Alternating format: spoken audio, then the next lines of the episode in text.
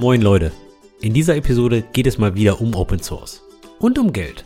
Vielleicht bist du selbst ein Open Source Contributor oder Maintainer. Oder es steht auf einer deiner To-Do-Listen für 2023 mal den ersten Pull Request zu eröffnen. Auf jeden Fall nutzt du Open Source in deinem Alltag. Und wenn du dir einmal Gedanken darüber machst, wer diese ganze Software eigentlich in Schuss hält, auf der unsere aktuelle Gesellschaft aufgebaut ist, dann wird dir recht schnell schlecht. Die Masse an Open Source Projekten wird von Freiwilligen in ihrer privaten Zeit maintained. Um dem etwas entgegenzusetzen, sprechen wir heute über die Möglichkeiten zur Finanzierung deines Open Source Projektes bzw. Wege, um mit deinem Open Source Projekt Geld zu verdienen. Vom klassischen Sponsoring über staatliche Förderung oder dem Early Access Modell bis hin zur klassischen Anstellung als Open Source Maintainer. Und am Ende klären wir noch, ob es unmoralisch ist, mit Open Source Geld zu verdienen. Viel Spaß!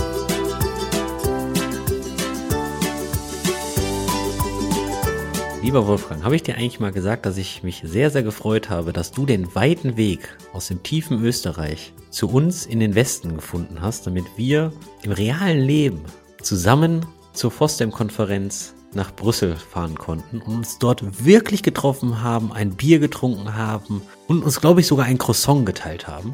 Westen? Das werde ich nie verstehen. Ich bin immer nur nach Norden gefahren, nach Duisburg. Ihr seid im Norden bitte, nicht im Westen. Im Westen ist Frankreich, im Norden ist Duisburg. Perspektive, Perspektive.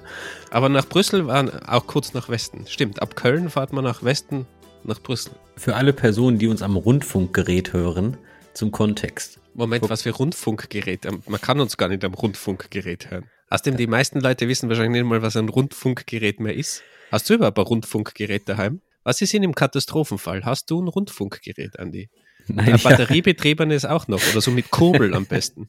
Ich glaube, ich habe keins, nein. Okay, aber bitte sag deinen Kontextsatz für den Kontext für alle. Der Wolfgang und ich sind vor kurzem nach Brüssel, Belgien gefahren zur FOSDEM. Die FOSDEM ist das Free and Open Source Developer Europe Meeting und das ist eine sehr, sehr große Konferenz mit circa 8000 Leuten zum Thema Open Source und Free Software.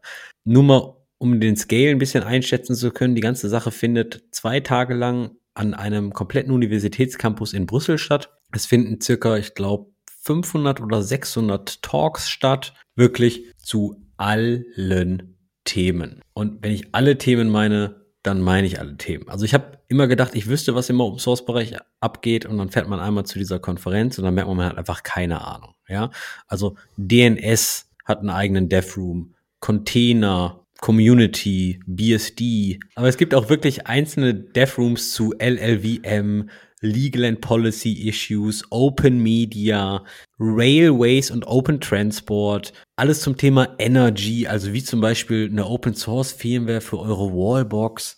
Kompletter Themenbereich über Software, Bill of Materials, zu Risk 5, Real-Time Communication und, und, und. Völlig insane, sag ich euch. Und vor allem, wenn man 8000 Leute in kleine Räume einsperrt aus den 70er Jahren, das findet ja auf so einem Unicampus statt, dann hat das Ganze zum Resultat, genauso wie meine Stimme jetzt klingt, weil man da einfach coole Viren oder Bakterien aufschnappen kann. Und dann hat man wieder, wieder so eine Stimme wie ich. Also Entschuldigung gleich mal für diese Stimme. Aber es gibt nicht nur Viren, sondern auch coole Themen, definitiv dort. Aber ich glaube, der Chaos Computer Club Kongress, der immer zwischen Weihnachten und Silvester stattfindet, der hat auch sowas. Und das nennt sich dann immer Kongressseuche. Also Google mal Kongressseuche, das ist wirklich so ein Ding bei den Leuten, die dann auf dem CCC sind.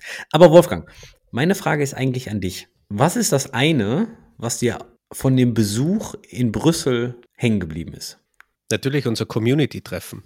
Wir haben ja HörerInnen in Brüssel getroffen zu einem netten Abendessen bei einem Getränk. Und das ist mir eigentlich am meisten in Erinnerung geblieben. Ist das jetzt schlecht, wenn, wenn mir die soziale Komponente wichtiger war als die technischen Vorträge? Nee, nee, ist schon positiv. Ich sage ja auch immer, die Technologie ist so der einfache Part, schwierige ist immer die Menschen. Von daher passt das ganz gut. Mir ist aber eigentlich eine Sache im Kopf geblieben oder beziehungsweise wieder in Erinnerung gerufen worden. Brüssel ist tierisch teuer. Ich habe für drei Bier 27 Euro gezahlt. Also auch nichts Technisches wieder. Nein, finde ich gilt auch als soziale Komponente. Ich habe gedacht, du, du kommst jetzt sicher mit diesem Vortrag, wie man Gigabyte große DNS-Zone-Einträge möglichst schnell parsen kann und es schafft, einen Giga, ein Gigabyte pro Sekunde Raten zu bekommen, wenn man DNS-Zone-Files passt. Das war ein sehr genialer Vortrag, verlinken wir auch in den Shownotes. Aber warum brabbeln wir die ganze Zeit über Open Source und wie teuer Bier ist? Weil genau das heute unser Thema ist. Heute dreht sich alles um Geld und Open Source. Und da fragen sich viele, hä, wie passt denn das zusammen? Erkläre ich euch jetzt. Eigentlich basiert irgendwie alles auf Open Source. Das Ganze ist inzwischen fundamentaler Baustein der heutigen genutzten Services und mit hoher Wahrscheinlichkeit auch dafür verantwortlich, dass die Firma, für die ihr arbeitet, den Service betreiben kann, den sie halt betreibt. Das Tolle an Open Source ist, da gibt es irgendwie eine riesen Community in jedem Bereich. Es gibt sogar Open Source Hardware und Chip Design. Und in der Theorie kann halt wirklich jeder mitmachen. Und das tun ja auch sehr viele, was ja grandios ist. Und die Leute, die noch nicht in Open Source involviert sind, aber Software Engineering betreiben, die haben immer auf ihrem To-Do-Zettel, oh, ich will mal zu Open Source contributen. Vielleicht erkennt ihr euch da wieder. Und wenn man die ganze Sache jetzt mal weiterspinnt, dann haben viele Leute so den großen Traum, für Open Source Entwicklung bezahlt zu werden oder mit einem eigenen Open Source Projekt Geld zu verdienen. Und das ist das Hauptthema dieser Episode. Wie realistisch ist das eigentlich? Was für Möglichkeiten gibt es zur Finanzierung von Open Source Projekten? Und welche Herausforderungen gibt es denn da? Weil die, weil der normale Werdegang eigentlich für Software Engineers, die mit Open Source anfangen, ist, die haben eine Idee, setzen sich hin, hacken und drücken dann irgendwann Git Push Origin Main und publishen das auf GitHub und fertig. Also die machen, die meisten Leute machen das in ihrer Freizeit. Und es wäre natürlich immer ganz geil, wenn man vielleicht noch ein bisschen Geld dazu bekommt, wenn man seiner Passion so ein bisschen nachgeht. Da muss ich dir jetzt gleich korrigieren, weil du sagst, der Großteil macht es in seiner Freizeit. Es gibt da ja Statistiken dazu, dass 50 Prozent der Open Source Entwickler das im Rahmen des Jobs machen und bezahlt dafür werden. Also der Großteil ist es nicht, aber es machen sehr, sehr viele Leute in der Freizeit. Bei diesen Statistiken bin ich immer recht vorsichtig, weil ich mir da die Frage stelle, von diesen 50 Prozent, sind das die Leute, die wirklich 40 Stunden in der Woche an diesem Open Source Projekt arbeiten? Oder sind das Leute, die hier und da mal einen Bugfix contributen? Das ist ja egal, aber wenn 50 Prozent des Source Codes bezahlt ist, dann ist es schon mal die, die Hälfte, die, die bezahlt ist. Ja, das haben 50 Prozent so an sich, dass sie die Hälfte sind. Das ist richtig. Eben, aber du, du hast ja die Mehrheit gesagt. Also da muss man hier aufpassen. Aber es stimmt schon, ist es Anzahl der, der Codezeilen, wie wird es gerechnet über die E-Mail-Adresse und so weiter. Auf jeden Fall ist es ein großer Punkt, dass Companies mittlerweile viel Einfluss haben auf die Open Source Szene. Da, da hat es auch einen guten Vortrag gegeben auf der FOSDEM zu diesem Thema, dass der Einfluss von diesen großen Tech-Konzernen auch immer größer wird im Open Source Bereich, weil einfach die die Leute stellen, die Open Source contributen und dadurch halt auch der Einfluss größer wird und das teilweise nicht mehr so frei ist, wie man sich das eigentlich vorstellen würde. Können wir auch gern verlinken, natürlich in den Show Notes. Ja, okay, da hast du dir jetzt irgendeine Statistik aus der Nase gezogen. Das ist jetzt, wie irgendwelche Firmen Leute bezahlen. Aber wie sieht es denn aus, wenn ich selber ein Open Source Projekt habe? Wie, wie kann ich denn Geld verdienen, Geld einsammeln, einen Benefit dafür kriegen? Also grundsätzlich, was man mal, glaube ich, sagen muss, ist, dass es schwer ist. Wenn man jetzt einfach sein Wissen verkauft, irgendwas programmiert, freelanced für eine Firma, das ist wahrscheinlich wesentlich einfacheres Geld, muss man ganz klar sagen. Also, dass man jetzt super reich wird und super schnell auch irgendwo einen Geldfluss hat, das ist bei Open Source sicherlich schwieriger. Ganz allgemein, egal was man macht, ist einmal sicher ein Punkt. Aber natürlich, ich glaube, eine Quelle sind Firmen.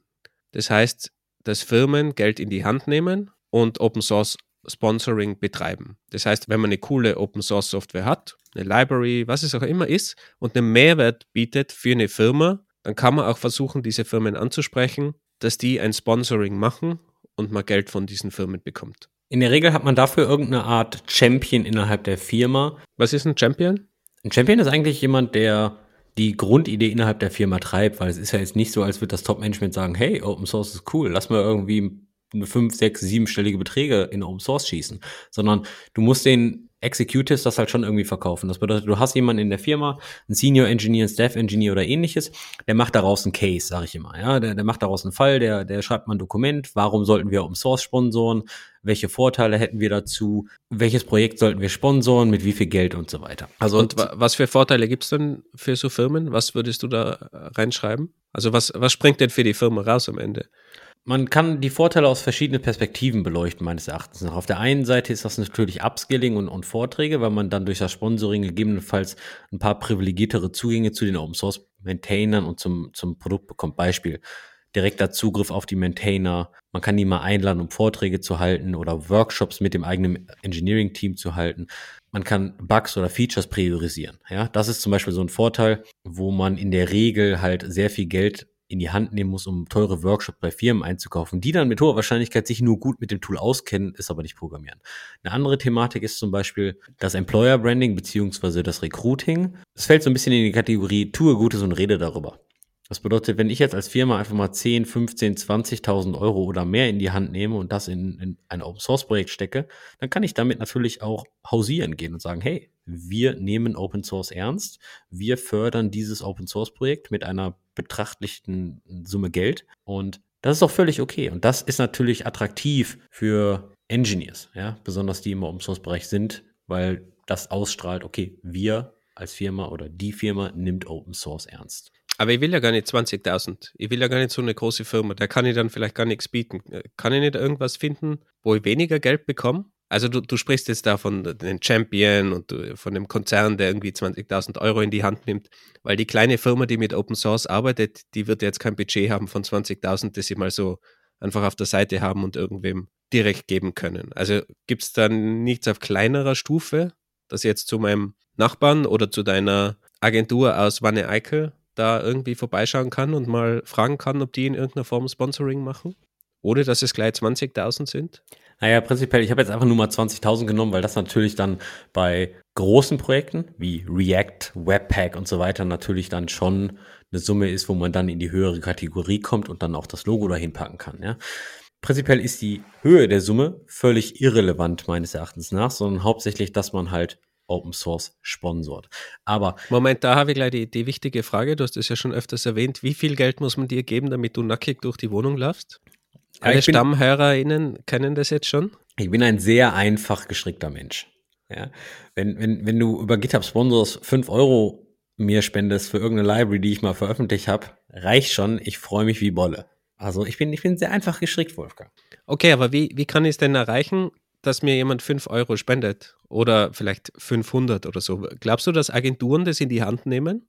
Ja, ich denke, ich denke, Agenturen machen das auch. Viele Agenturen machen das vielleicht nicht genau so, dass sie 500 Euro nehmen und in dieses eine Projekt packen, sondern viele Agenturen gehen eher den Weg über eine Membership in irgendeiner Association. Zum Beispiel im Open Source Projekt Typo 3 gibt's hinten dran eine Vereinigung. Da kannst du Member werden und dann hast du, dann hast du Wahlrechte in bestimmten Komitees und solche Geschichten. Und viele Open Source Systeme, ich glaube Magento hatte sowas auch, PHP Shop System und so weiter und so fort, die haben eher so Associations und so Vereine hinten dran, die dann ein bisschen Governance drum machen, die Linux Foundation, Apache Foundation, das sind alles so Elemente, die hinter größeren Open Source Projekten stehen und Agenturen machen das dann da in dieser Sicht, ja. Also, genau. Was natürlich für Agenturen immer schwierig ist, ist, oder ganz allgemein für kleinere Firmen und kleinere Projekte, dass man da natürlich irgendwie eine Rechnung braucht, wenn man was sponsort. Das heißt, wenn ich jetzt den kleinen Entwickler von nebenan sponsern will mit seinem Open Source Projekt, dann ist es schon schwierig. Kann der eine Rechnung ausstellen? Was kann ich da machen? Das wird dann als Firma schon teilweise einfach kompliziert, weil das nicht so ein klassischer B2B-Case ist, den man da hat. Schon klar, aber GitHub Sponsoring zum Beispiel stellt ja inzwischen auch eine Rechnung aus. Ist das, ist das so? Meines Wissens nach, ja. Aber da musst du natürlich auf GitHub Sponsors sein, musst die ganzen rechtlichen Dinge wieder mit GitHub abgeklärt haben, weil sobald du Geld empfängst als Open Source Entwickler, ist es gleich automatisch schwieriger. Klar. Und für die Firmen natürlich ist es demnach auch schwieriger, wenn sie keine Rechnung bekommen. Aber man kann es auch super einfach umgehen und das machen, glaube ich, auch viele Firmen, dass man kein klassisches Geld zur Verfügung stellt, sondern irgendwas sponsort, das heißt eine Werbeausgabe oder ein Event sponsert, da irgendeinen Teil zahlt vielleicht ein Catering zahlt oder sowas.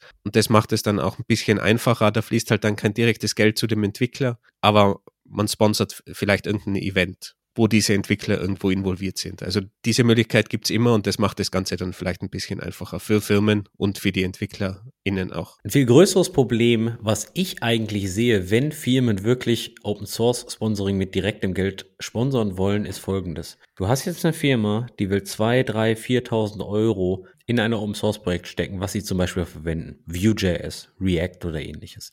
Das Problem ist an diesen großen Projekten, die nehmen diese 2, 3, 4.000 Euro, sagen Danke und machen einfach weiter, weil solche Beträge sind für die nicht unüblich, weil da stehen halt echt große Firmen hinter, teilweise Google, Microsoft und wie sie alle heißen. Und die schießen da wirklich dann fünf, sechsstellige Beträge rein. Das Doofe hier eigentlich ist folgendes. React als Beispiel kriegt das Geld. React selbst basiert aber auf mit hoher Wahrscheinlichkeit zu vielen JavaScript-Packages und unten drunter in der Dependency Chain die meisten gehen halt leer aus, weil React sich ja jetzt nicht die Arbeit macht, okay, wie habe ich, welche Dependencies habe ich und dann reicht das Geld weiter. Wolfgang und ich hatten dazu mal vor ein paar Jahren, glaube ich, eine Idee, die haben wir auch verfolgt. Die Grundidee war eigentlich, du sponsorst ein Open Source Projekt, sagen wir mit 1000 Euro, ist gerade leichter zu rechnen, und dann wird das Dependency File, die package.json oder package.log genommen, analysiert und dann wird der Betrag von 1000 Euro prozentual aufgeteilt an alle Dependencies, weil das Open Source Projekt wäre nicht möglich ohne die ganzen Dependencies. Beziehungsweise man kann auch einen Schritt höher gehen, dass man sagt, okay, alle Libraries, die ich einbinde, bekommen meinen Topf an Open Source Förderung. Ich habe diese 1000 Euro und alle Libraries, die ich verwende, inklusive allen rekursiven Abhängigkeiten und darunterliegenden Libraries, bekommen dann auch einen kleinen Teil und das wird fair aufgeteilt. Und die Aufteilung soll möglichst automatisch passieren. Das heißt, ich programmiere meine Software, entscheide mich, okay, Open Source ist wichtig, ich will 1000 Euro an die Open Source Projekte verteilen, alles andere geht automatisch und es wird verteilt und jeder bekommt einen kleinen Teil von diesem Topf, ohne dass ich als Firma mir Gedanken machen muss, was mache ich eigentlich, wen will ich unterstützen, welche Libraries verwende ich, welche Abhängigkeiten habe ich in meinem Projekt und so weiter. Die Probleme, wenn das nicht passiert, haben wir gesehen. Sowas wie Heartbleed in OpenSSL, da wurde festgestellt, oh, OpenSSL wird irgendwie nur von ein oder zwei Personen maintained. Oder die Sicherheitslücke Log4Shell in Log4j. Oh, irgendwie machen zwei Leute das in ihrer Freizeit aber es betrifft halt die ganze Enterprise-Schiene.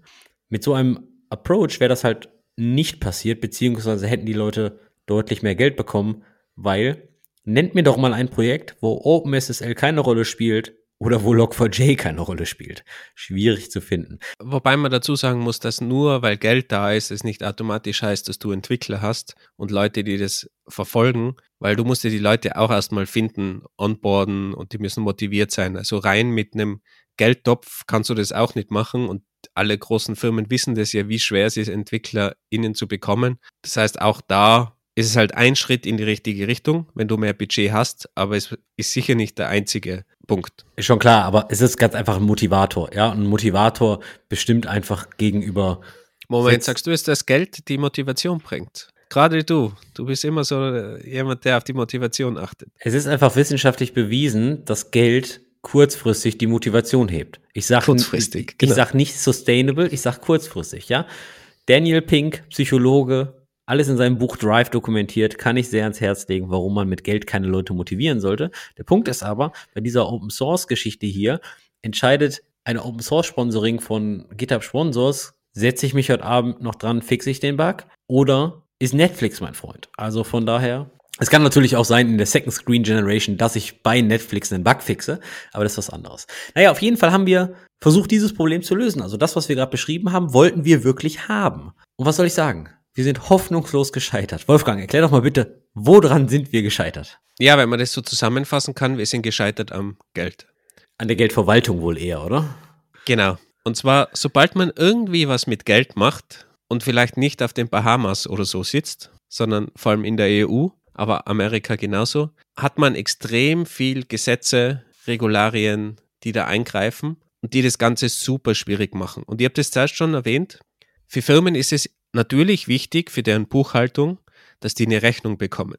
Das heißt, ich als Firma kann nicht Andi einfach 500 Euro geben, ohne dass ich eine Rechnung zurückbekomme von 500 Euro oder 400, 500 Euro. Also ich kann das natürlich schon machen, aber dann ist es halt irgendeine Ausgabe und ich kann das nicht steuermindernd geltend machen. Und das ist natürlich ein großes Problem für Firmen. Und auch für Open Source Entwickler, weil die müssen dann plötzlich in der Lage sein, Rechnungen zu schreiben. Die müssen das natürlich dann auch alle versteuern. Und wenn man sich das jetzt rekursiv vorstellt, alle, die JavaScript programmieren, wissen das, wie viel Libraries man denn so rekursiv einbindet. Und wenn man da so eine simple Standard-Library einbindet, kann schon mal sein, dass man hinten dann irgendwie mit 1000 Subpaketen wieder rauskommt bei dem ganzen Graphen. Das heißt, man müsste diese 1000 Euro an 1000 einzelne Entwickler verteilen. Und das Ganze noch so, dass es steuerlich funktioniert, dass das alles sauber ist, dass man das Geld richtig verteilt hat, dass da eine Rechnung rauspurzelt, dass die 1000 Entwickler, die irgendwo in der Welt sitzen, in ganz verschiedenen Ländern, ihr Geld bekommen, da einen Geldtransfer macht und man dabei nicht im Gefängnis landet. Also diese Herausforderung haben wir probiert anzugehen und sind dann einfach gescheitert. Und wir haben auch mit vielen Profis gesprochen, die ähnliche Dinge machen, die in der Branche zu Hause sind. Und wir haben einfach keine sinnvolle Lösung gefunden. Um dieses Problem zu lösen. Und da sprechen wir noch nicht mal von irgendwelchen Spendenquittungen oder Spendensysteme, die in jedem Land anders sind. In der EU Rechnungen sind noch einheitlich. Aber eine Spende in Deutschland ist womöglich keine Spende mehr in Österreich oder Italien oder Frankreich. Also dieses System ist super kompliziert und ist eigentlich mit, mit einer Fiat-Währung, also wenn man nicht auf Krypto oder sonst irgendwas setzt, beinahe unmöglich. Prinzipiell, auch wenn man die ganze Sache kleiner denkt, wenn man gesagt, okay, wir, wir beschränken uns nur auf Deutschland, ist das halt rechtlich eine komplizierte Geschichte, weil wir in der Regel dann das Geld einer Firma einsammeln, es für eine gewisse Zeit halten und hoffentlich eventuell auszahlen. Also das bedeutet, man verwaltet Geld für andere. Und das nennt man in der Regel in, im echten Leben Bank. Und dann sind wir nämlich an dieser kleinen Thematik wie in Deutschland der BaFin, das ist die Finanzaufsicht. Und dann ist man ratzfatz in dem Themenbereich, muss ich dafür eine kleine Banklizenz haben? Ich meine, am Ende vom Lied wäre es natürlich toll, wenn man das in Deutschland legal ans Fliegen kriegt, weil ich glaube, wenn man das in Deutschland legal ans Fliegen kriegt, dann hat man das, ich lehne mich mal aus dem Fenster, fast weltweit legal ans Fliegen gebracht. Punkt ist aber, ein simpler Wunsch, Open Source Sponsorings fair zu verteilen, ist in der Realität einfach super hart. Naja, gut, auch wir fallen mal auf die Mütze. Aber wir wären natürlich froh, wenn das irgendwer löst und vielleicht dieses diese Nuss knacken kann, weil es wäre wirklich allen damit geholfen. Und wie ich schon erwähnt habe, ein großer Knackpunkt ist, ist auch das Empfangen von Geld als Open Source Entwickler oder Entwicklerin, weil das ja sofort in die ganze steuerliche Thematik mit reinspielt. Und da gibt es aber mittlerweile ein recht standardisiertes System oder eine gute Lösung. Zum Beispiel Open Collective macht sowas auch, dass man einen sogenannten Fiscal Host sich für sein Open Source Projekt holt und dieser Fiscal Host ist dann wie eine kleine Firma, die das Geld annimmt, Rechnungen schreiben kann, dass das alles sauber läuft. Und die Firma bewahrt dann das Geld für das Open Source Projekt auf. Und wenn man mal eine Veranstaltung hat und ein Catering braucht, wenn man mal einen Entwickler hat, der eine Rechnung stellen kann, dann kann man diese Rechnungen fürs Catering, für andere Entwickler, für eine Veranstaltung, was es auch immer ist, dann an diese Firma senden und man bekommt das Geld rückerstattet. Also das ist so ein Weg dazwischen.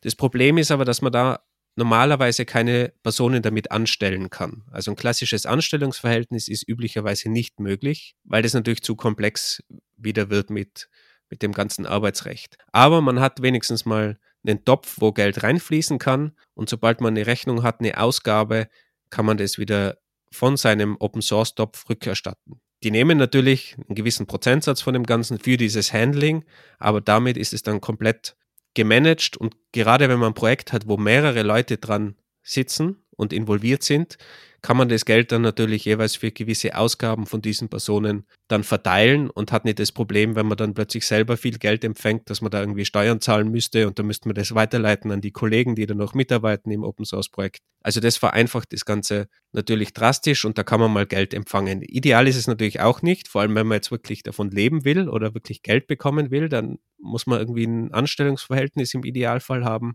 Also es macht es dann natürlich schwieriger, aber es ist zumindest mal ein einfacher Start, um überhaupt mal Geld empfangen zu können, ohne dass man jetzt selbst gleich in steuerliche Probleme läuft. So viel zu dem langweiligen Teil. Danke, Wolfgang. Wir sind übrigens keine Steuerberater, aber wie gesagt, wir haben uns doch schon einige Zeit damit beschäftigt. Wie, wie, wie, wie höre ich immer in anderen Podcasts, immer wenn es um solche Themen geht, ich bin kein Steuerberater, das ist keine Rechtsberatung, das ist hier alleiniges Entertainment. Ja, aber deine Flachwitze sind jetzt kein großes Entertainment. Stay tuned, am Ende der Episode kommt noch ein Flachwitz. Wenn wir jetzt aber mal weggehen von diesem klassischen Modell, Firma zahlt an Entwicklern irgendwie ein Geld aus, was gibt es denn noch für Möglichkeiten, um mit Open Source Geld in irgendeiner Form zu verdienen? Eine geile Idee habe ich Ende letzten Jahres auf einem Meetup kennengelernt. Und zwar hat der Entwickler Martin Donat da einen Vortrag gehalten, wie er mit seinem Open Source Projekt circa 100.000 Dollar im Jahr verdient. Das Projekt, um das es geht, ist ein Theme für die Dokumentationssoftware MKDocs. Du kannst damit also eigentlich Dokumentationsseiten bauen, auf Basis, glaube ich, von Markdown. Und er hat dann Google Material Design Theme draufgepackt. Und was er macht, ist so eine Art Early Access Model. Also er sagt, pass mal auf, du kannst hier super gut aussehende Dokumentation für dein Projekt machen. Und dann habe ich noch dieses Feature, dieses Feature, dieses Feature. Das ist zum Beispiel automatische Light- und Dark-Modes, Suchsupport für die chinesische Sprache, ein Cookie-Banner, Like-Buttons und so weiter und so fort. Ja, also alles das, wo man sagen würde, hey cool, das hätte ich gerne in meiner Dokumentation. Und was er macht, er sucht sich immer ein Feature-Set aus, entwickelt das, hält aber diese Features closed source, also in einem Private Repository. Und dann sagt er, okay, ich setze ein Sponsoring Goal auf von 500 Dollar. Und wenn diese 500 Dollar gesponsert wurden, dann nimmt er die Features in diesem Sponsoring Goal und packt die in die Open Source Variante. Das bedeutet also eigentlich, er schnürt immer gute Premium Features und die Leute, die sponsern, haben Early Access. Und dadurch hat er schon eine ganze Menge Geld eingesammelt. Also du siehst auf der Webseite auch Goals completed, also das 10.000 Dollar Goal ist completed. Da hat er zum Beispiel kompletten Offline-Support eingebaut. Und jetzt gerade ist er am 12.000 Dollar Goal dran, auch wieder mit diesen Premium-Features. Das heißt aber, ich zahle dann für ein spezielles Feature einen gewissen Preis, den er festlegt und bekomme das Feature dann. Also das habe ich dann sicher. Aber es ist ein fix festgelegter Preis vom Entwickler. Ja, du musst mindestens 15 Dollar oder mehr spenden. Und oder mehr ist dann dir überlassen. Ja, aber geht ab 15 Dollar los und dann kriegst du Zugriff auf das Private Repository, bis dann das Sponsoring Goal von jetzt in diesem Fall, jetzt sagten wir bei 12.000 Dollar, erreicht ist und dann geht das ganze Feature Set in die Open Source Variante.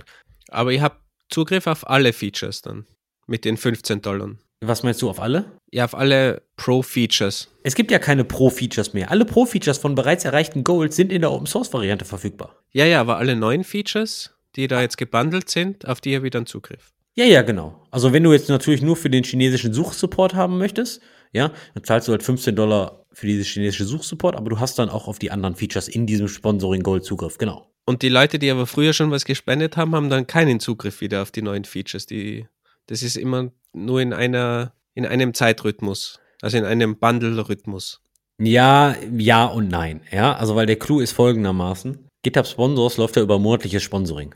Das bedeutet, die Leute, die ihr Sponsoring nicht gecancelt haben, sponsern ja weiter und haben somit weiterhin Zugriff. Du kannst natürlich auch ein One-Time-Payment machen, geht auch. Und du kannst natürlich jederzeit dein Sponsoring canceln. Ich will nicht sagen, das ist so eine Art Freemium-Konzept, weil das ist es einfach nicht. Es ist halt ein Early Access Modell was ich ziemlich attraktiv und auch irgendwie fair finde. Es ist halt sehr fair, dass es dann Open Source wird. Das heißt, sobald du einen gewissen Betrag verdient hast, machst du das Open Source. Und was halt sonst bei diesen anderen Modellen üblicherweise nicht der Fall ist, weil du zahlst dann, um zu Premium Features zu kommen, die werden aber nie Open Source. Das ist, der, das ist der große Unterschied. Und das ist halt klar, transparent kommuniziert.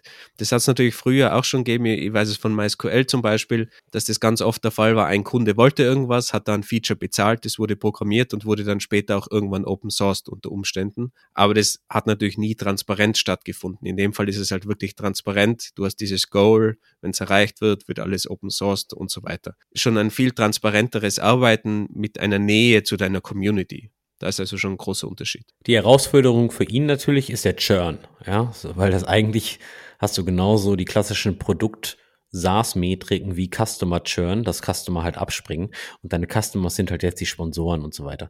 Sehr interessanter Talk. Ich weiß gar nicht, ob er die Slides online hat. Können wir mal nachfragen und in den Shownotes verlinken. Ist aber auch eine Möglichkeit, Geld mit deinem Open Source Projekt zu verdienen. Man muss aber auch dazu sagen, das Open Source Projekt muss dafür natürlich schon etwas bekannter sein und du musst ein bisschen so die Marketing-Trommel rühren. Der Punkt ist aber, es ist jetzt kein klassisches Klinkenputzen in dem Sinne, sondern du packst einfach nur ein bisschen mehr, nicht nur ein bisschen mehr, sondern ein bisschen sehr mehr Effort da rein, erstellst eine ordentliche Webseite, setzt das Konzept auf, bla, bla, blub, ja. Kurzum, das Geld liegt hier jetzt nicht auf der Straße, ja, du musst schon was für tun. Ich glaube, das ist ganz allgemein, wenn du dein Open Source Projekt monetarisieren willst, dann musst du das halt wie ein Produkt sehen und da musst du eine Mon Monetarisierungsstrategie fahren und die bedeutet meistens in irgendeiner Form Marketing, Sales. Du musst dich drum kümmern, du musst eine Landingpage haben, du musst es irgendwie nutzen, den Kontakt zu den Firmen, die vielleicht deine Library, dein Open Source Tool verwenden. Also es wird dann schon viel mehr als ein reiner Programmierjob. Also nur etwas zu programmieren und dann automatisch Geld zu verdienen, das hätte vielleicht mit unserem Recursive-Projekt funktioniert, wenn du dann rekursiv einfach ganz viel Geld bekommst für deine kleine wichtige Library im Hintergrund. Aber im Allgemeinen würde ich mal sagen, dass das aktuell schwer ist, einfach ohne Marketing, ohne Brand. Du musst dann eine Open Source Brand aufbauen, Geld zu verdienen. Also ist, glaube ich, echt schwierig. Ja, ob es mit dem Recursive-Projekt heutzutage mit einer neuen Library nochmal genauso funktionieren würde, weiß ich nicht. Also nehmen wir mal das Beispiel von OpenSSL. Die Webseite ich lehne mich mal aus dem Fenster. Ist jetzt nicht Marketing first, ja. Sollte mal jeder ausprobieren, ja. Die OpenSSL-Seite verlinken wir natürlich, äh, ja. Es ist aber einer der Softwareteile, die, ich lehne mich jetzt mal wieder aus dem Fenster, aber einer der meist deployten Software weltweit. Gleich nach Köln natürlich, oder? Ja, also selbes Level würde ich sagen. Auf jeden Fall, warum ist das so?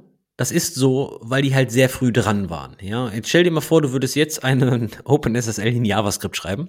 Keine Ahnung, ob das jetzt nochmal die gleiche Popularität erreichen würde, ohne diese Marketing drumherum, von der wir gerade sprechen. Deswegen weiß ich jetzt nicht, aber in der Tat muss es als Produkt sehen. Und da, da muss man ganz klar sagen, ganz viele EntwicklerInnen wollen da einfach keine Zeit investieren. Und das ist ja auch okay. Aber ich glaube, wenn man Geld verdienen will, muss man wirklich auch zusätzlich zu dem ganzen Coding-Aufwand auch noch einen anderen Aufwand betreiben. Und das ist genau dieser Aufwand, um Geld zu verdienen. Und das vergisst man halt sehr oft, dass, es, dass das durchaus zeitintensiv ist und dass das vielleicht sogar teilweise mehr Zeit oder gleich viel Zeit ist wie der eigentliche Coding-Part, den man da hat. Mit der nächsten Möglichkeit durchbreche aber irgendwie diese Methode, weil da muss man nicht so viel Aufwand betreiben, man verdient aber trotzdem Geld. Und zwar kann man natürlich auch als Open Source Entwickler einer Firma als Angestellter joinen. Hä? Was meinst du denn damit? Ja, es gibt natürlich. Jetzt stellst du dir schon selber diese Fragen, anstatt dass du mir die Chance gibst, da als, als Co-Host eine Frage zu stellen, stellst du dir mit Mickey Maus Stimme schon selber die Fragen. Aber bitte führe deine Selbstgespräche weiter, ich habe da nichts dagegen. Ja, du kommst ja wieder mit steuerlichen Themen. Ich, ich hol mir einen Kaffee in der Zwischenzeit. Na, auf jeden Fall, was du machen kannst. Es gibt, es gibt ein paar Firmen, die stellen Open Source Contributor, Core Contributor ein, geben denen ein stattliches Gehalt und lassen die weiter an Open Source arbeiten. Warum machen denn die das? Ja, in der Regel sind das Firmen, die ein Incentive da haben, Core Contributor für diese Projekte zu bezahlen. Ein Beispiel ist AWS mit ihrem geforkten Projekt OpenSearch. OpenSearch ist der Fork von Elasticsearch. Wer erinnert sich? Elasticsearch hat die Lizenz geändert, weil die großen Hyperscaler, Google und Amazon und so weiter mehr Geld verdient haben mit dem Hosting von Elasticsearch als Elastic selber. Deswegen haben sie die Open Source Lizenz geändert, verboten, dass Amazon und Google diese nutzen dürfen. Amazon hat einen offiziellen Fork von Elasticsearch gebaut, nennt sich OpenSearch und hat eine ganze Menge Core-Contributor unter Vertrag, die Vollzeit an OpenSearch hosten. Und haben wir die jetzt abgeworben dann von, von Elastic oder sind es einfach Core-Contributor, die sowieso irgendwo anders waren? Ich weiß nicht, wie viel OpenSearch Core Contributor, die jetzt bei Amazon sind, früher bei Elastic waren, könnte ich mal nachgucken, aber mich würde überraschen, wenn das alles Abwerber sind. Ich denke, Amazon hat einfach ein Team dran gesetzt und fertig. Amazon hat natürlich in diesem Fall das Incentive, sehr viel Geld mit OpenSearch zu verdienen. Aber es gibt auch sowas wie Microsoft. Microsoft steht immer noch hinter VS Code. Es gibt Teams in Microsoft Azure, die sich sehr viel mit Microsoft Azure-Kunden unterhalten und dann zum Beispiel das SDK, das Cloud SDK entwickeln. Das ist ja auch Open Source. Dann vor kurzem ist Leonard Pöttering, der Autor hinter Systemd, das Init-System von Linux inzwischen zu Microsoft gewechselt und wird da Vollzeit bezahlt, um weiter an Systemd zu arbeiten. Oder auch mein Arbeitgeber, weil wir eine Open Source Database as a Service sind. Auch wir haben ein komplettes Team von Core-Contributern, die zu PostgreSQL, Kafka, Cassandra und so weiter bezahlt contributen. Es ist also wirklich so, dass diverse Firmen in diesem Business, um mit Open Source Geld zu verdienen, also eigentlich professionelles Hosting, wenn man so möchte, Core-Contributor anstellen und das meist im Rahmen des OSPOs, des Open Source Program Office also einer Initiative und eines Teams innerhalb der Firma, die sich wirklich um Open Source Policies und so weiter kümmert. Also das bedeutet, kümmert euch darum, dass ihr in einem Produkt ein Standing kriegt und dann kann das gut sein, dass ihr gute Chancen habt, das als Vollzeitjob zu machen. Da muss ich natürlich jetzt die Datenbankschiene noch ergänzen. Facebook war da zum Beispiel bei MySQL immer sehr stark drin. Die haben ein eigenes MySQL-Team. Mittlerweile ist es MyRocks oder, oder RocksDB, dass das dieses, dass dieses Team entwickelt hat aber die sind sehr stark connected mit MySQL zum Beispiel. Und, und so gibt es halt in größeren Firmen sehr oft Kontakt zur Open Source Welt. Ich bin ja ganz überrascht, Andi, dass du deinen Liebling vergessen hast. Andi wird jetzt rot, wenn man das Video sehen würde. Welchen Liebling habe ich vergessen? Curl. Ja, ja. Daniel Stenberg, einer meiner Vorbilder, wirklich. Ähm, ja, aber auch, auch er. Der arbeitet wo? Inzwischen bei Wolf SSL, glaube ich. Hat vorher bei Mozilla gearbeitet, wurde auch von Mozilla jahrelang bezahlt war aber auch sehr, sehr, sehr lange, also etliche Jahre allein unterwegs und hat kein Sponsoring für Curl bekommen, aber inzwischen wurde er eine ganze Zeit lang von Mozilla bezahlt und inzwischen für Wolf SSL. Weil, nennen wir mal ein modernes Auto, was inzwischen ohne Curl läuft. Oder meine Waschmaschine zum Beispiel, die hat auch Curl. Daniel Stemberg sei Dank. ja. Jetzt haben wir schon erwähnt, dass man natürlich mit Open Source sich das Sponsoring holen kann und oder Donations. Aber man kann natürlich auch einen anderen Weg gehen und aus dem Open Source Projekt ein Business machen. Das nennt man ganz gerne auch Open Core Modell. Das heißt, man baut um das Open Source Projekt ein Businessmodell, eine Firma auf und behält aber ganz wichtig den Kern immer noch Open Source und verkauft dann aber zum Beispiel die Managed-Version, eine gewisse Enterprise-Version mit Support an Firmen, an Endkunden, was die Kunden dann auch, auch immer sind. Da gibt es also wirklich ganz, ganz viele große Projekte, die genau so ihr Geld verdienen. Der ganz der große Klassiker ist Red Hat natürlich, der Support damals schon verkauft hat als, als Linux-Distro. Elasticsearch ist ebenfalls sehr groß geworden, hat eine Cloud, bietet es auch als Enterprise-Version an, den ganzen Stack. Ist jetzt natürlich, wie der Andi schon erzählt hat, ein bisschen strikter geworden mit, mit der ganzen Licensing-Geschichte. Darum gibt es ja auch Open Search jetzt von, von Amazon. Aber auch Redis, MySQL, Plausible kennt vielleicht jemand, die Analytics-Software als Alternative zu Google Analytics, Matomo, auch eine Alternative zu Google Analytics, Cal.com, eine Alternative zu Calendly, sind alles Open Source Produkte, die man aber auch hostet, für Geld sich holen kann. Dann ist es gemanagt, dann bekomme ich Support als Firma, habe vielleicht zusätzliche Features noch, aber im Kern ist es immer noch Open Source. Offen gesprochen, eine Firma auf ein Open Source Projekt zu setzen, ist jetzt nicht mal eben in fünf Minuten getan. Auch ein bisschen mehr Aufwand, würde ich mal sagen.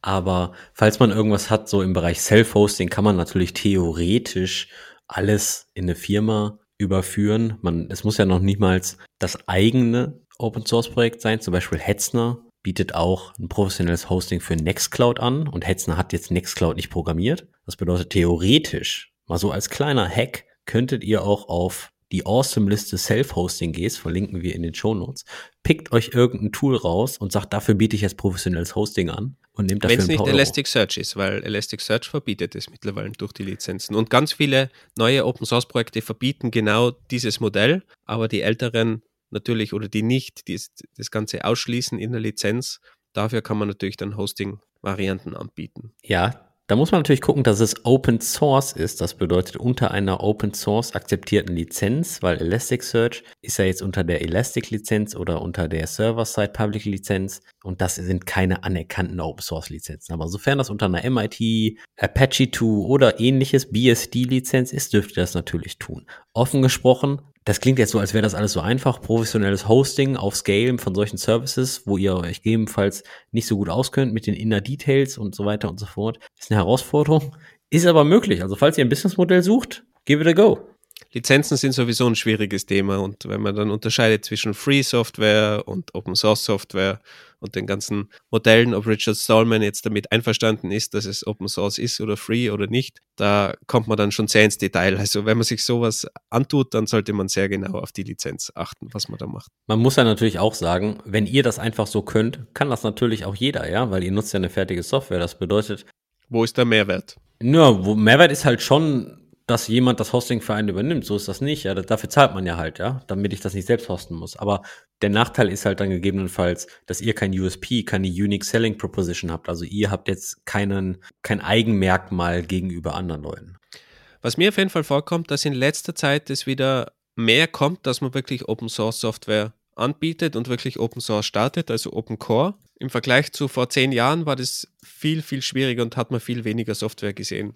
Ich glaube, das hat auch mit der ganzen Cloud-Geschichte zu tun, dass man mittlerweile diesen Weg hat, das ganze Managed Hosted anzubieten, einfach ein super Weg ist. Früher war alles self-hosted vor, vor Cloud-Zeiten und dann hat man diesen Mehrwert nicht gehabt. Aber heutzutage, wenn du mit Firmen sprichst und das habe ich auch selber jetzt einige Male erlebt, die sagen einfach, ist cool, wenn es Open Source ist und wir wollen natürlich auch Open Source unterstützen, aber unser internes Team hat einfach nicht die Kapazität, jetzt das Self-Hosted nochmal hochzuziehen. Und wir sind froh, wenn wir da jemanden haben, der das für uns hostet, der sich darum kümmert, der den Betrieb sicherstellt. Und wir zahlen das gerne, weil wir finden selber für unser Team sowieso keine Leute. Und wenn wir das einfach sicher bekommen, da kümmert sich jemand um das Backup, da kümmert sich jemand um die Sicherheit, da kümmert sich jemand am Wochenende, wenn das abstürzt, kümmert sich jemand drum und unser Team kann fein zu Hause schlafen am Wochenende, dann zahlen wir gerne was dafür. Also diese Mentalität dreht sich so ein bisschen und dadurch wird es vielleicht auch wieder interessanter, mit so Open Source Konzepten auch ein Business zu starten. Und es hat natürlich super viele Vorteile für mich als Firma, als Kunde von, von so einem Open Source Produkt, auch wenn es jetzt gehostet ist. Ich habe natürlich die Sicherheit, wenn jetzt die Firma dahinter wegsterben sollte, aus irgendeinem Grund habe ich immer noch den Source Code, das ist Open Source, jemand anderer springt vielleicht ein. Das heißt, die Sicherheit für mich als Firma ist natürlich wesentlich höher, dass ich das langfristig betreiben kann, das ganze System, auch wenn es jemand anderer hostet. Dieses Modell ist natürlich super, um in die ganze Sache mal einzusteigen. Man könnte das auch vielleicht als Indie-Hacker-Business-Modell irgendwie verpacken. Das ist halt ein sehr einfacher Einstieg. Was man aber schon tun sollte, sich vielleicht gegebenenfalls dann ein bisschen freundlich zeigen, um einen gewissen Prozentsatz der Gewinne vielleicht mit dem Open Source Projekt dann zu wieder, wieder zu teilen oder ähnliches. Und dann baut man vielleicht über Zeit eine gute Verbindung zu dem Open Source Projekt aus. Ja, also nach dem Motto vielleicht einfach finanziell Danke sagen, weil ihr verdient ja damit Geld auf Basis von den Schultern der Arbeit von anderen. Und dann ist das, glaube ich, jetzt nicht nichts Falsches, wenn man da mal ein paar Euro zurückfließen lässt. Und auch da wieder, ich glaube, jede Summe ist besser als nichts. Und wenn fünf Euro in Andi schon nackt durch die Wohnung tanzen lassen, dann hilft es vielleicht bei anderen Entwicklern auch. Was dann natürlich irgendwo schon auch so ein bisschen schwierig wird, ist, wenn man dann als Entwickler irgendwas Cooles programmiert und man sieht dann eine Firma, die, die verdient Millionen damit und dann bekommst du irgendwie so drei Bier gesponsert. Das ist dann natürlich auch irgendwie eine Schieflage, da würde ich dann eher empfehlen, gar nichts zu sponsern, als wenn das dann unverhältnismäßig ist. Also es sollte schon irgendwo in, in Zusammenhang stehen und in, in der richtigen Ratio dann liegen. Ja, das kann natürlich zum Shitstorm führen, je nachdem, wie angepisst der Maintainer oder die Maintainerin ist. Das stimmt schon. Kommen wir zum letzten Punkt, wie man eigentlich für Open Source Entwicklung bezahlt werden kann. Und ich glaube, Wolfgang, da bist du schon der Experte. Wir sprechen nämlich über Förderung, Stipendien und so weiter und so fort. Kurzum, meine Steuergelder. Ja, du bist ja ein großer Open Source Fan, also muss es ja in deinem Interesse sein, dass Open Source gefördert wird mit deinem Steuergeld, will ich mal hoffen. Ist das jetzt eigentlich so, dass dann jeder Arbeitnehmer eigentlich indirekt ein Open Source Sponsorer ist in Deutschland? Ja, und jeder Arbeitgeber auch, weil die zahlen auch Steuern. Aber grundsätzlich ja, wobei das natürlich im Vergleich immer noch super gering ist. Also in Deutschland gibt es meines Wissens eigentlich nur zwei, drei Fördertöpfe für Open Source. Lass mich da aber gerne eines anderen belehren. Was aber sehr cool ist, weil in Österreich gibt es meiner Meinung nach meines Wissens nach gar keine Open Source Fördertöpfe. Also das ist schon ein großer Unterschied. Und bei Media Tech Lab haben wir ja schon öfters erwähnt, wo, wo ich mit einem Kollegen auch ein Projekt gemacht habe. Da bekommt man ja auch eine ganz stattliche Summe eigentlich von 45.000 Euro für ein sechs Monate Projekt. Ist dasselbe auch der Prototype Fund. Das ist ein anderer deutscher Fund, eigentlich so eine Schwesterorganisation, glaube ich fast. Und der Fund hat eine ähnliche Höhe pro Förderprojekt. Die fördern, glaube ich, so 25 Projekte pro Jahr oder pro pro Durchlauf und haben bisher 12 Millionen Euro bewilligt und, und gefördert. 300 Projekte ungefähr. Was jetzt relativ viel klingt, aber wenn man das natürlich auf Deutschland umrechnet, ist es immer noch relativ wenig. Aber es gibt zumindest mal Förderungen und man kann dort ansuchen, ist relativ unkompliziert eigentlich auch. Und ist gerade, wenn man eine gute Idee hat für einen, für einen einfachen Start, dass man da mal ein halbes Jahr intensiv wirklich an dem Open Source Projekt arbeitet, eine super Alternative. Was es in Deutschland meines Wissens nicht gibt, ist sowas wie Mozilla Ventures zum Beispiel oder auch den, den GitHub Accelerator, der ist auch sehr neu, die wirklich Open Source Projekte fördern, die, die das Ganze eher so wie ein Business sehen und da wirklich investiert sind in, in das Open Source Projekt. Also das ist halt so die klassische amerikanische Herangehensweise, wo man alles so als Startup sieht und, und als Business und das Ganze als Startup aufzieht in einem Accelerator innerhalb zehn Wochen. Also ist was anderes als die Fördertöpfe in Deutschland. Was ich jetzt neuerdings auch gelernt habe, ist NLNet. Das ist eine holländische Einrichtung, die aber auch in ganz Europa meines Wissens Projekte fördert. Da ist die nächste Deadline übrigens auch irgendwann jetzt bald im März. Also es gibt durchaus Fördermöglichkeiten und auch da, gefühlt zumindest, gibt es wesentlich mehr, als wenn ich das jetzt vor zehn Jahren vergleiche. Also es gibt durchaus Töpfe, wo man auch hinkommt und wo man auch irgendwo Geld rausbekommt und das nicht extrem unwahrscheinlich ist, dass man da ein Projekt gefördert bekommt. Früher war das doch eine andere Sache und man hat Gott und die Welt kennen müssen und am besten die Bundeskanzlerin noch persönlich und dann hat man vielleicht irgendwas bekommen über Beziehungen, sondern da gibt es jetzt wirklich Möglichkeiten, wo man ansuchen kann und wo auch das reine Open Source Projekt gefördert wird, was natürlich auch cool ist, eben auch ohne Business, ohne dass da eine Uni dabei ist, sondern wirklich, ich habe eine Idee, ich will ein Open Source Projekt machen und bekomme dann eine Förderung dafür. Und das hat sich stark geändert. Ich glaube, da ist immer noch Luft nach oben. In Österreich gibt es gar nichts dazu, meines Wissens. Bitte gerne Infos, falls, falls jemand was kennt. Und die Anzahl der Projekte sind leider immer noch sehr niedrig, weil wenn man sich überlegt, 300 Projekte beim Prototype Fund in den letzten Jahren und 12 Millionen ist jetzt eigentlich auch nicht die Welt für ganz Deutschland, für ein Land mit 80 Millionen Einwohnerinnen. Also da könnte man schon mehr bringen. Es ist aber auch so, dass bei diesen Funds ebenfalls ein bisschen was geleistet werden muss. Also da geht man jetzt nicht hin, sendet den GitHub-Repo als Link und sagt, ich möchte Funding haben, sondern in der Regel muss man da schon in irgendeiner Art und Weise einen Projektplan vorlegen, so ein bisschen niederschreiben, was man damit denn machen möchte, wofür das Funding denn verwendet wird, Feature Set, Richtung oder ähnliches. Ja, also so eine kleine Vision, Strategie für euer Projekt solltet ihr schon in der Tasche haben. Und die Idee ist natürlich auch, dass nachdem man dieses Open Source Projekt dann gebaut hat, dass das weiterlebt. Das heißt, dass da ein Business draus wird, dass man da eine Enterprise-Version draufsetzt, dass man Support für dieses Open Source-Projekt macht und damit Geld verdient. Also damit es nicht in den Sand gesetzt ist oder andere Fördergeber findet oder irgendwelche Firmen, die das interessant finden und, und sponsoren. Also das ist schon langlebig gedacht und das sollte dementsprechend auch eine Idee sein, die sich dann halt auch irgendwann selbst trägt, weil es ist klar, dass es nicht ewig auf Förderungen aufbauen kann. Aber so sechs bis neun, zwölf Monate kommt man damit schon über die Runden, glaube ich, wenn man das ganz gut macht. Es ist auf jeden Fall ein super Start. Und wie kann man sonst sechs Monate zum Beispiel Fulltime an einem Open Source Projekt arbeiten, ohne sich Gedanken machen zu müssen? Und wenn man mit dem Geld sparsam umgeht, vielleicht auch noch ein bisschen länger. Und dann gibt es natürlich immer noch das lästige Thema der Steuern bzw. der Besteuerung. Und bei all den Modellen, die wir hier genannt haben, sieht die Sachlage halt einfach nicht so einfach aus. Auch wenn ihr einfach Geld über GitHub Sponsoring bekommt oder aus einer Förderung oder ähnliches. In sehr, sehr vielen Fällen muss man das irgendwie ordentlich versteuern. Vielleicht ist das sogar als klassisches Einkommen klassifiziert. Wie wir schon gesagt haben, wir beide sind keine Steuerberater, wir machen keine Rechtsberatung. Und wir können euch auch nicht sagen, ah, in eurem Fall ist das jetzt so und in dem anderen Fall ist das so, weil jeder Fall ist irgendwie unique. Deswegen, falls ihr also mit GitHub-Sponsors anfangen wollt, mit Förderungen oder Klinkenputzen geht bei irgendwelchen Firmen, ob die euch sponsoren wollen. Oder ihr macht dieses Early Access Modell, was wir zum Beispiel bei Material for MKDocs erwähnt hatten. Setzt euch da mal ganz kurz mit einem Steuerberater zusammen, ruft da an, hey, ich habe mal eine Frage. Für 100 Euro oder sowas geben die euch da ein bisschen, bestimmt ein bisschen Beratung und dann, dann wisst ihr mehr. Ja, und dann habt ihr auch wirklich eine, eine rechtlich stabile Aussage. Ob die, ob die immer so stabil ist, ist eine andere Frage. Vor allem, ich habe jetzt auch gelernt, dass in Deutschland das sogar in jedem Bundesland anders ist, sogar teilweise bei jedem Finanzamt anders ist und du das bei Finanzämtern Ämtern dann wirklich abklären musst. Also das ist schon wirklich kompliziert.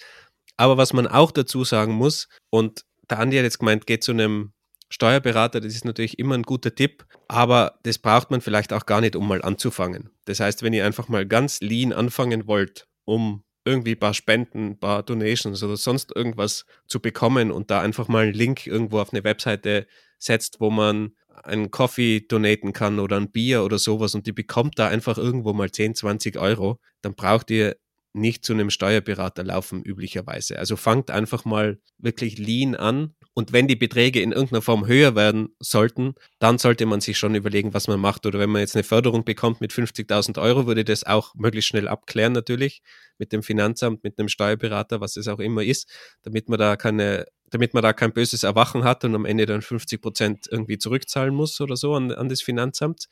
Und äh, das gibt's wirklich, also auch in, in Österreich kenne ich da Fälle, wo dann sogar Stipendien an der Uni unter Umständen nachträglich versteuert wurden. Also das ist auch nicht mehr so leicht, weil die ganzen Länder ja auch verhindern wollen, dass man da irgendwie die Steuern umgeht, auch wenn das Universitäten sind, dass man da irgendwie prekäre Anstellungsverhältnisse schafft und da irgendwie über Stipendien sich probiert, Geld zu sparen. Also auch da wird mittlerweile eingegriffen und auch bei so offiziellen Dingen wie dem Media Tech Lab Fund ist es auch eine Frage dann, in was für ein Bundesland man sitzt, in, in Deutschland, wie das versteuert wird. Also ist alles nicht so leicht. Aber ich glaube, wenn man mal irgendwo 5 Dollar empfängt als Donation, damit der Andi da mal nackt durch die Wohnung rennen kann, wenn er irgendwie so einen Support bekommt. Ich glaube, da kann man die Kirche auch im Dorf lassen. Da braucht man dann keine eigene Steuererklärung machen oder so. Also was ich damit sagen will, ist einfach, man sollte sich da jetzt nicht zu sehr Sorgen machen, dass man dann womöglich gar nicht anfängt mit dem. Also wenn man ein Open Source Projekt hat, ich glaube mal so ein Buy Me a Coffee Button oder so, kann man einfach mal draufklatschen und hoffen, dass man vielleicht mal irgendwo den einen oder anderen Euro bekommt und sich ein Bier damit leisten kann. Weil das motiviert dann auch wirklich, auch wenn es nur so kleine Summen sind. Ja, also ich meine, es ist wie immer in Deutschland, nichts ist geregelt hier, ne? Nur alles sehr genau. Ich habe nichts anderes erwartet. Naja, so viel zum Thema die kleinste Violine der Welt und Open Source. Was ist die kleinste Violine der Welt? Sagt man noch so umgangssprachlich. Und was ist das? Geld. Aha. Okay, die spielt aber laute Musik dann, diese kleinste Violine. Ja, das ist die lauteste Musik. Deswegen, das ist die kleinste Violine mit der lautesten Musik. Ah ja, okay, verstehe. Ist es eigentlich unmoralisch, wenn man probiert, Geld zu machen mit Open Source? Weil es gibt vielleicht auch viele Open Source Entwickler, die einfach sagen, ich mache das ja nur wegen dem Open Source Gedanken und eigentlich ist es böse, damit Geld zu verdienen. Sehr valide und berechtigte Frage. Und ich denke, es gibt sehr viele Leute, die machen das wegen dem Open Source Gedanken, weil die an Free Software und so weiter und so fort glauben. Finde ich auch super. Es wird ja auch keiner gezwungen, damit Geld zu verdienen. Auf der anderen Seite, Geld braucht man halt auch, um die Miete zu zahlen und Essen auf den Tisch zu stellen. Was aber von einer anderen Perspektive oft als Anforderung kommt, ist, eine Firma nutzt ein Open Source Package, macht einen Bugfix, schreibt dir sogar noch privat eine E-Mail, hey, wann wird das denn gefixt? Die Software funktioniert ja gar nicht und so weiter. Also da wird schon so eine Art Support erwartet, ja, was dann natürlich dann auch hinten dran schwierig sein kann, äh, weil ein Druck aufgebaut wird und je nachdem, wie du mit dem Druck umgehst und so. Also moralisch verwerflich ist es meines Erachtens nach nicht. So funktioniert einfach die Welt. Und auf der anderen Seite, wenn du jetzt zum Beispiel Open Source Programmierung machst, Softwareentwicklerinnen und Softwareentwickler ist halt einfach ein High-Demand-Job aktuell. Und was du da eigentlich machst, ist, du gibst halt Arbeit for free raus, wenn du es so möchtest, beziehungsweise wenn Firmen damit wirklich Geld machen. Und in diesem Kontext denke ich nicht, dass das verwerflich ist. Warum haben wir eigentlich nur keinen äh, Me a Coffee Button, Andy, bei unserem Podcast? Wir haben nur so, so eine simple Thumbs Up und Down Funktion in unseren Show Notes, wo man sagen kann, dass wir toll sind oder nicht so toll oder die Episode besser gesagt. Also bitte auch kurz mal runterscrollen und da Feedback geben, was sie zu dieser Episode sagt. Aber was ist mit unserem Buy Me a Coffee Button? Ich will die endlich mal nackt durch die Wohnung rennen sehen, Andy. Dafür müsste der Buy Me a Beer Service erfunden werden, glaube ich. Ja, der, der, das gibt, glaube ich, auch Buy Me a Beer. Ja, dann schauen wir das mal. Aber da wir jetzt anscheinend am Ende dieser Episode sind, ähm, wir hoffen, wir haben euch einen kleinen Überblick gegeben. Die Liste ist unvollständig, weil es 10.000 verschiedene Möglichkeiten gibt. Aber vielleicht habt ihr ja mal jetzt die Motivation geschöpft, um mal ein bisschen in die Richtung zu gehen. Und ich habe am Anfang versprochen, dass ich einen Flachwitz habe. Ja. Und das habe ich natürlich nicht vergessen, Wolfgang. Es tut mir leid. Und weil. Ah, ich meinte, die kleine Violine war schon der Flachwitz. Ah, ich bitte dich. Und weil ich gerade einen echt guten gefunden habe, habe ich gedacht, ich besorge direkt zwei. Dann bitte, die Bühne ist deine. Fangen wir an mit dem meines Erachtens nach schlechteren. Warum trinken Mäuse keinen Alkohol? Sie haben Angst vor dem Kater. Der ist nett. Finde ich halt schon relativ schlecht. Finde ich sehr gut. Je, jetzt kommt aber ein meine ganz, Kategorie. jetzt kommt ein ganz guter. Der Aufzug ist kaputt. Endlich trifft es mal die da oben. Na, zieht War, war, das schon, war das schon der Witz? Ja, der Aufzug ist kaputt. Endlich trifft es mal die da oben. Ne, okay. Ich merke schon, der mit den Mäusen kam besser an. Ja, ich werde nur nachdenken über den. Das ist, weil ich schon mal mit, das mit Lift natürlich äh, in Verbindung bringe, mit Aufzug. Das ist schon verwirrend für mich. Alleine das schon. Ja, wie ist denn die Üb Der Lift ist kaputt. Endlich trifft es mal die da oben. Ist das witziger? Ich weiß ah, ja, ja, jetzt verstehen. nicht. Super. Wie immer freuen wir uns natürlich über Feedback, über die Standardkanäle E-Mail stetisch at engineeringcareers.dev. Was Und war das? Engineer? Was? In den Shownotes steht die E-Mail-Adresse. Unsere Domain, ja. Aber natürlich auch über Twitter at engkiosk. Und damit sage ich bis zur nächsten Episode. Bye bye. Ciao.